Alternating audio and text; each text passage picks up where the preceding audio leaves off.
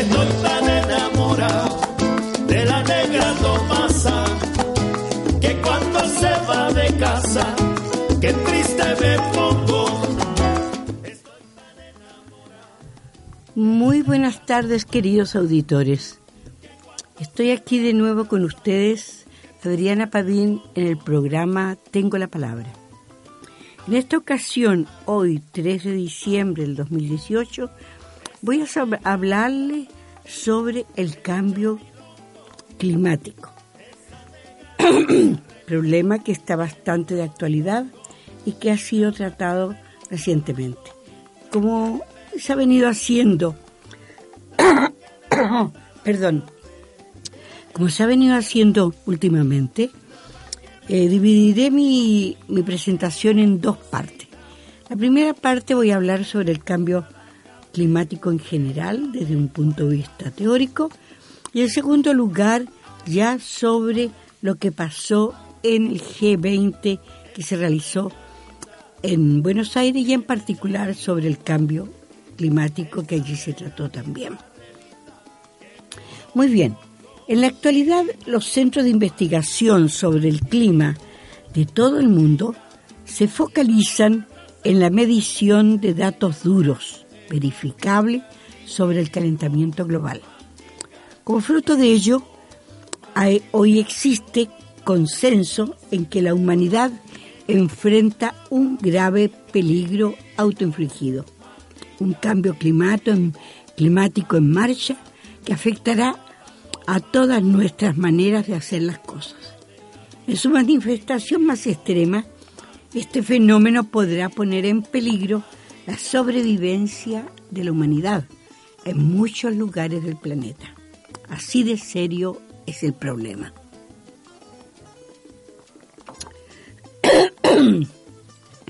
El cambio climático ha sido provocado por la actividad humana, no cabe la menor duda, y eso desde la revolución industrial, cuando iniciábamos la combustión de combustibles, combustibles fósiles y elevábamos las emisiones de CO2 a la atmósfera. Esto ha sido establecido una vez más y de manera definitiva, entre otros, por un informe del Programa de Investigación de Estados Unidos sobre el Cambio Global publicado en diciembre del 2017 y titulado Informe Especial de Ciencias Climáticas. Se trata de un documento bastante importante, trascendente, ya que por una parte deja sin sustento las afirmaciones negacionistas y poco serias del presidente Trump y sus asesores, y por otro lado destaca las principales consecuencias que tendrá el calentamiento global. Las principales conclusiones consensuadas por los científicos, basadas en la medición de datos duros realizados al día de hoy, son las siguientes. Primero, la magnitud del cambio climático que tendrá lugar más allá de las próximas décadas dependerá principalmente de la cantidad de gases invernadero, especialmente CO2, que se imitan y que se hayan acumulado globalmente. Si no se producen reducciones masivas en las emisiones, el aumento es de un promedio de la temperatura, de la temperatura global podría superar los 5, 5 grados. Los aumentos observados en estas emisiones CO2 durante los, los últimos 15 a 20 años se produce en relación con el crecimiento industrial y el económico. Por ejemplo, entre 214 y 215 las tasas de emisiones descendieron, que el crecimiento económico fue afectado por la crisis económica y los precios altos. En cambio, entre 2016 y 2017 aumentó nuevamente a una tasa aún mayor a la del 2013. Segundo lugar, la temperatura del aire en la superficie terrestre de todo el planeta se ha elevado por lo menos en 1.0 grados. El periodo actual es el más caliente de toda la historia de la civilización moderna. Durante los últimos años se han roto los récords en varias frentes relacionados al clima, tales como calores y fríos extremos. Y los últimos cuatro años, del 2015 al 2018, han sido los más calientes para el planeta desde que, desde que se llevan registros. Más aún, esta tendencia climática de calentamiento global continuará acentuándose en los próximos años. Además del calentamiento, existen muchos otros aspectos del clima global que está cambiando, principalmente en respuesta a las actividades humanas. Miles de estudios llevados a cabo en las últimas décadas, por investigadores de todo el mundo han registrado cambios en las temperaturas de la superficie terrestre, en la atmósfera y en los océanos, derretimiento de glaciales, disminución de la cubierta de las nieves eternas, adelgazamiento de la superficie de hielo sobre el mar, elevación del nivel del mar, acidificación de los mares y aumento del vapor de agua atmosférico. En cuarto lugar, el promedio global del nivel, del nivel de mar se ha elevado alrededor de 14 a 18 centímetros desde 1900. El cambio climático causado por la actividad humana ha sido el principal responsable de este aumento del nivel del mar. Este aumento es el más grande ocurrido en cualquier siglo anterior en el que al menos los últimos 2.800 años.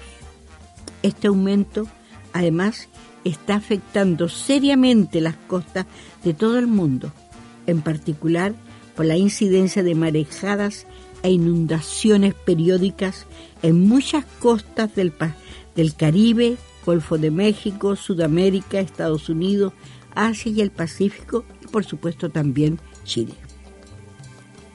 La elevación del nivel del mar se espera que continúe elevándose en, en a lo menos 5 centímetros en, el próximo, en los próximos 15 años y en más de un metro a fines del siglo. El siglo XXI.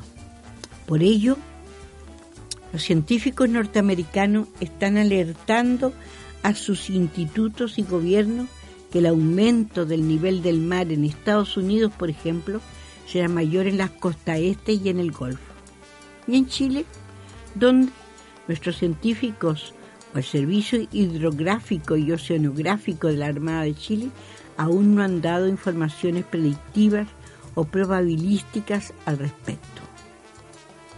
De allí es que es de suma importancia evitar a toda costa que aumente más allá del 2 de 2 grados el calentamiento global. Si no, será inevitable que el nivel del mar siga ascendiendo al ritmo de 2.0 a 2.4 por cada grado Celsius que aumenta la temperatura global. En quinto lugar, otra cuestión preocupante se refiere a los cambios que ocurrirán en las características de los eventos climáticos extremos. Esta cuestión es de mayor relevancia tanto para la seguridad de las vidas humanas y conservación de los ecosistemas naturales y su biodiversidad, como para las infraestructuras, calidad y cantidad de agua, de, agua disponible para el consumo humano y para las actividades agrícolas-industriales. Por ejemplo, las lluvias torrenciales están aumentando en intensidad y frecuencia en muchos países del mundo, incluso en nuestro país, y se espera que sigan aumentando aún más. No olvidemos, por ejemplo, las últimas lluvias que sorpresivamente cayeron en Santiago, a pesar de que no era para nada esperado. Las olas de calor extremo están ocurriendo mucho más frecuentes desde 1960. Los años con récord de temperaturas altas y extremas serán cada vez más comunes, ya que los promedios de temperaturas anuales continúan elevándose. En sexto lugar, la incidencia de grandes incendios forestales han aumentado desde la década de los 80 en todo el mundo. Y nosotros sabemos perfectamente que esto ha ocurrido también en nuestro país. Hace poco también en la zona oeste de Estados Unidos, en California, que es una región bioclimática melliza con la zona central de Chile desde Coquimbo a Valdivia. Todo hace prever que estos incendios continuarán aumentando en número, intensidad y daños a medida que vaya cambiando el clima, lo que tendrá enormes repercusiones en vidas humanas, infraestructura, redes de energía eléctrica, vivienda, salud y en los ecosistemas regionales. En séptimo lugar, el, el derretimiento temprano de las nieves en la primavera y la menor acumulación de nieve que ello provoca es una tendencia que se está generalizando en muchos lugares del planeta. La resultante es que afecta seriamente la cantidad de recursos hídricos disponibles. Se estima que esta tendencia continuará en aumento, por lo cual se concluye que si no se hacen cambios profundos para la conservación del agua, ocurrirá sequías crónicas de muy larga duración. En otras palabras, mega sequía como los que ya están afectando a nuestro país desde hace varios años. Este es un escenario resultante muy probable para muchos países antes del fin del siglo XXI. Estas conclusiones principales nos confirman que el cambio climático ha sido inducido por las actividades humanas y que nos afectará por el resto del siglo y más allá. No se trata de un fenómeno natural que aparece cíclicamente, por lo tanto, no puede haber justificación alguna para no aplicar de inmediato medidas correctivas a nivel global dirigidas a descarbonizar la economía de aquí al año 2030.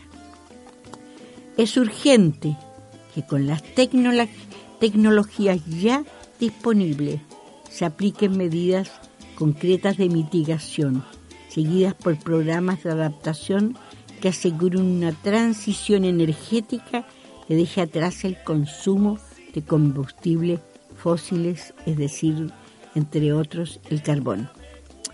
Esta es la única manera de combatir los efectos del cambio climático, los cuales se sabe serían los más rotundos de la historia de nuestra civilización, ya que afectarán no solo a nuestros patrones de producción y consumo, sino también a nuestro estilo de vida. Hagamos una pequeña pausa musical para y pasaremos posteriormente a la segunda parte de este análisis.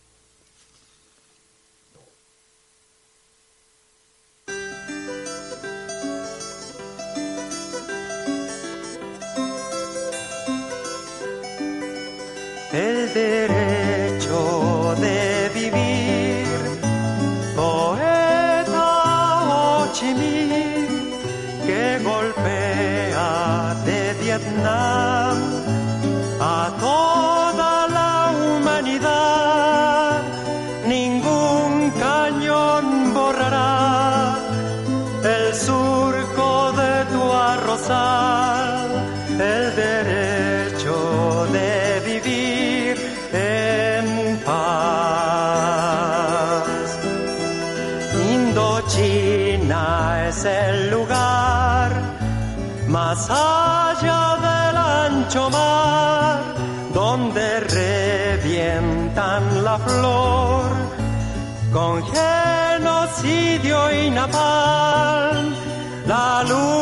es una explosión que funde todo el clamor, el derecho de vivir en paz.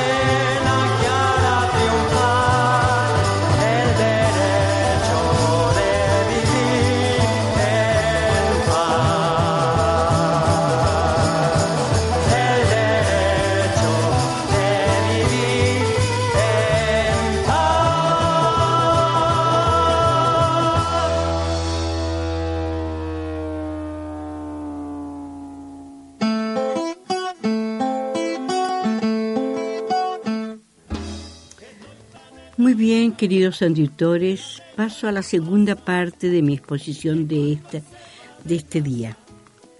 En esta segunda parte me referiré a la reciente reunión del G20 en Buenos Aires y en particular al calentamiento global, así como algunas de las medidas que allí se adoptaron.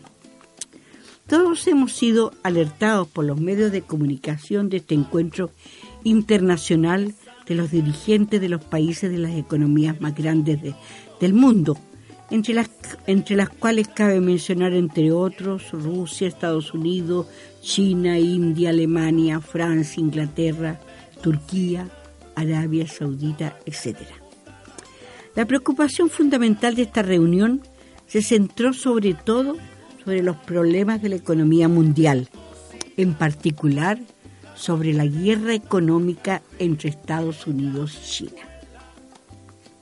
Es necesario recordar que Estados Unidos encabezó la marcha del mundo hacia la globalización económica. Impulsó las instituciones multilaterales. Hasta cierto punto creó la realidad en que vivimos hoy. Esto se acabó. Donald Trump ha conseguido en la primera potencia mundial en un país aislado frente a los demás. Estados Unidos primero, dice. Ese es su lema. Hay que señalar entonces que el G20, que a la cual asistió Donald Trump, eh, tiene para él incluso una molestia. No tenía deseos de venir y había anunciado hace unos días antes que no asistirían por el problema que había entre Rusia y Ucrania. Pero al final, como siempre, cambia este señor de, de opinión muy rápidamente, asistió. En primer lugar, hay que señalar que el G20 fue constituido en su actual formato hace exactamente 10 años, cuando la crisis financiera amenazaba con paralizar la economía global. Hoy pareciera que empieza a perder utilidad.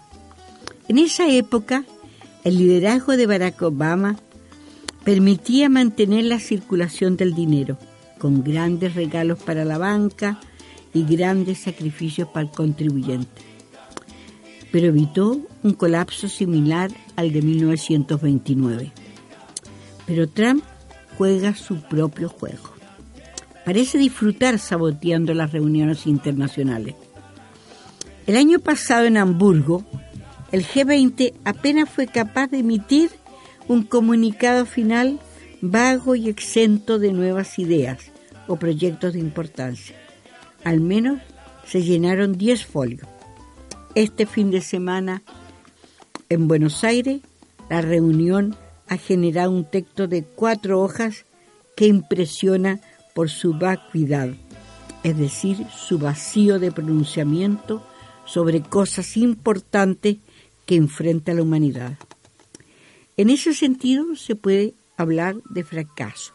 Veamos, por ejemplo, no se habló sobre la crisis entre Rusia y Ucrania. Vladimir Putin no lo habría permitido. No se habló de la guerra en Yemen. El príncipe Mohammed Ben Salman de Arabia Saudita habría abandonado la cumbre. En cuanto a los fenómenos migratorios, se tomó nota del informe sobre migraciones preparados por varias instituciones, entre ellas las Naciones Unidas y la OCDE. Y se afirma que los grandes movimientos de refugiados son un problema global que requiere acciones comunes para abordar las causas y responder a las crecientes necesidades humanitarias. Punto.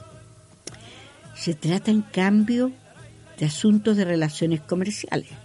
Se despeja hacia la próxima reunión la reforma de la Organización Mundial de Comercio. Se despeja también el nuevo reparto de cuotas entre los accionistas del Fondo Monetario Internacional. Algunas cuestiones concretas como la afirmación que hay que mejorar la educación de las niñas en los países más pobres lo trataron vagamente pero sin pero sin hablar mayormente sobre el contenido del texto. Es indiscutible que la reunión bilateral entre China y Estados Unidos sobre la guerra económica desatada en entre ambas potencias y que repercutió en las demás y repercute en las demás economías mundiales, fue el punto que atrajo la mayor atención de la reunión del G20 y que se saldó con una tregua económica cuya duración dependerá en gran parte de los cambios de humor del presidente Trump. En realidad, las reuniones del G20 se vertebran generalmente en torno a un texto básico pactado por los negociadores de cada país. Los negociadores argentinos admitían en vísperas de la cumbre que esta reunión sería dedicada a crear, dedicada a crear consenso, pero el consenso fue mínimo. Cualquier posible mejora pasó por el diálogo directo entre los líderes, pero es difícil conseguir algo cuando el presidente de la mayor potencia, Trump, no acepta siquiera participar en la sesión cara a cara una hora en la que sin delegaciones ni agenda concreta los participantes se congregan en una sola en una sala provista de butacas para dialogar en común o por grupos. Trump evitó la sesión en la llamada sala del mandala. Si hacía falta una señal clara de que no le interesan las negociaciones a múltiples bandas, eso fue una de ellas. Macron, el presidente de Francia, en cambio, quería erigirse en alternativa a Trump en lo que se refiere al calentamiento global y a partir de ahí en otros asuntos, hasta que en cierto punto lo consiguió. China se puso de su lado con un mayor o menor grado de cinismo, Turquía se, se envainó sus reticencias y se mantuvo dentro del Acuerdo de París impulsado por el expresidente François Hollande y, con, y, el acuerdo, y concretado por el propio Macron en una cumbre celebrada hace un año en París, sin la presencia de Trump. Hagamos el mundo grande otra vez, proclamó Macron a través de las redes sociales, parodiando al lema electoral de Trump, Hagamos América grande otra vez. El presidente francés aisló a Trump. Su victoria, sin embargo, fue amarga. Mientras se cerraba la cumbre de Buenos Aires, ardía París. Los terribles disturbios se debían en buena parte justamente a la aplicación de las políticas exigidas por los acuerdos para combatir el calentamiento global, precios de los combustibles. Frente al aislamiento de Trump, la discutible victoria de Macron, la sonrisa irónica de Vladimir Putin y el alivio del anfitrión, el presidente argentino Mauricio Macri consiguió al menos que todos firmaran un comunicado conjunto. Se destacó la potencia en este encuentro, se destacó la potencia de China. Xi Jinping fue el, interlocutor al que todos buscaron. Es necesario destacar que el presidente chino no es inocente en la guerra comercial que le enfrenta a Estados Unidos, porque su capitalismo de Estado y su desparpajo en la apropiación de tecnologías ajenas vulneran las reglas internacionales, pero sabe jugar a la diplomacia, asume algunos compromisos y derrama inversiones en el mundo. El altísimo número de participantes chinos entre delegaciones oficiales y periodistas está convirtiéndose en una característica de las reuniones internacionales. En cuanto, en cuanto al cambio climático, la declaración final de la reunión del grupo de los 20 de los, de los G20 en Buenos Aires todos los asistentes se unieron para declarar que el acuerdo de, París contra el cambio climático era irreversible, salvo el presidente de Estados Unidos, quien aceptó firmar el texto, con la condición de que se especificara que su país reitera la decisión de retirarse del Acuerdo de París. Como señalaba en la primera parte de este análisis, los expertos de Naciones Unidas urgen, a tomar medidas drásticas contra el cambio climático y cabe destacar que la cumbre de París cerró un acuerdo histórico contra el cambio climático. Ello ocurrió cuando los representantes de casi 200 países cerraron en el 2015 en París un pacto contra el calentamiento. Todos tenían claro que la batalla para evitar el cambio climático se había perdido. Revertir el calentamiento es enviable por la acumulación en la atmósfera de los gases expulsados desde la revolución industrial y sobre todo desde los años 50 en adelante del siglo pasado. Los efectos del cambio climático, aumento de fenómenos extremos, incremento de nivel de mar o descenso de los hielos de Ártico, ya están aquí. Para evitarlo, se necesita una transición sin precedentes y cambios rápidos y de gran alcance en la electricidad, la agricultura, las ciudades, el transporte, la industria. Así lo señaló el informe de las Naciones Unidas y así lo asumió el Acuerdo de París de 2015. Las políticas que los países pusieron sobre la mesa en este acuerdo del 2015 en París obligó a todos los firmantes a presentar planes de reducción de emisiones. Llevarían en ese momento a que el calentamiento llegue a 3 grados al final del siglo.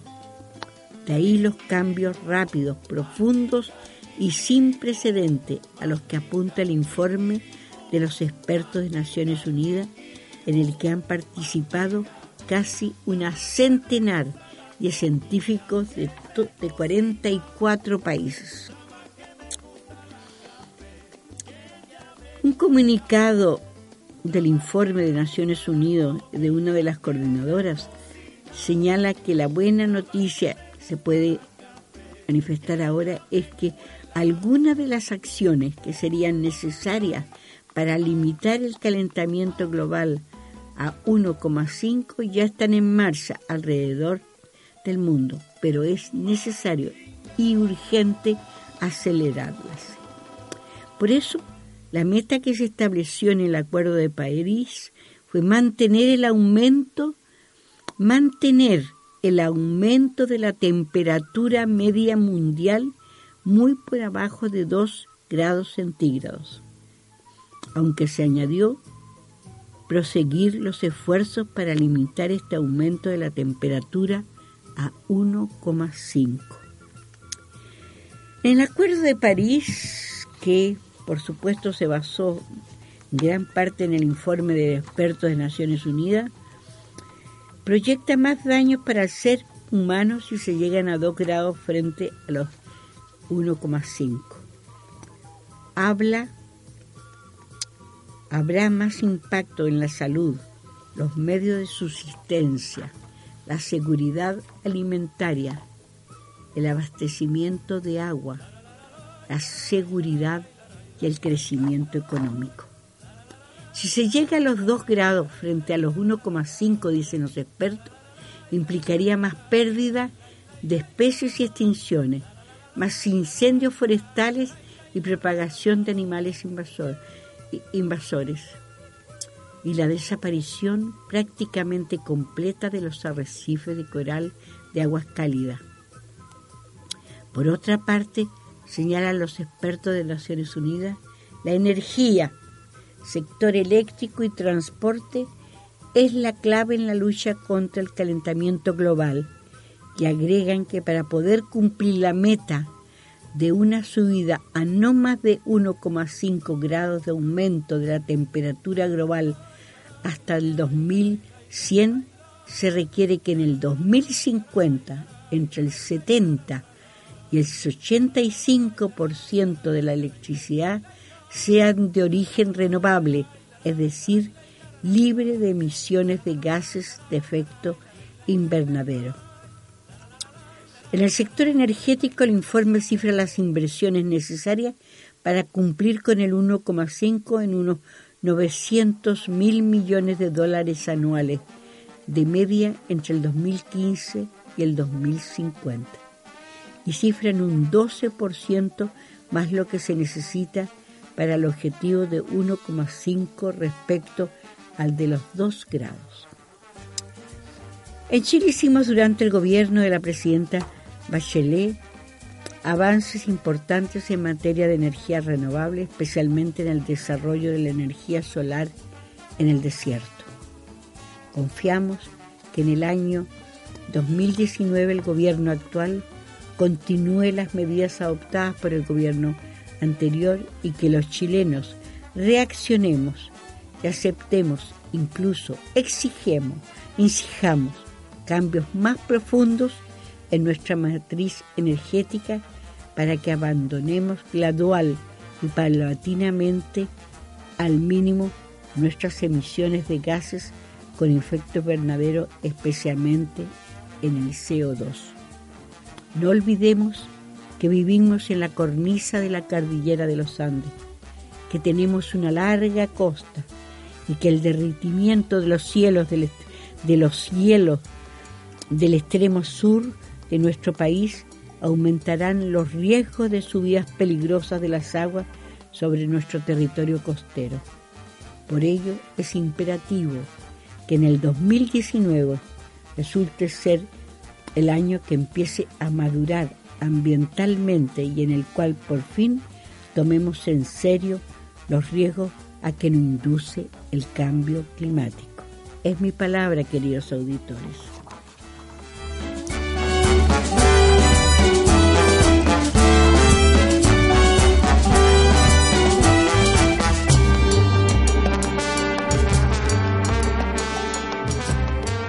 Radio Casa Abierta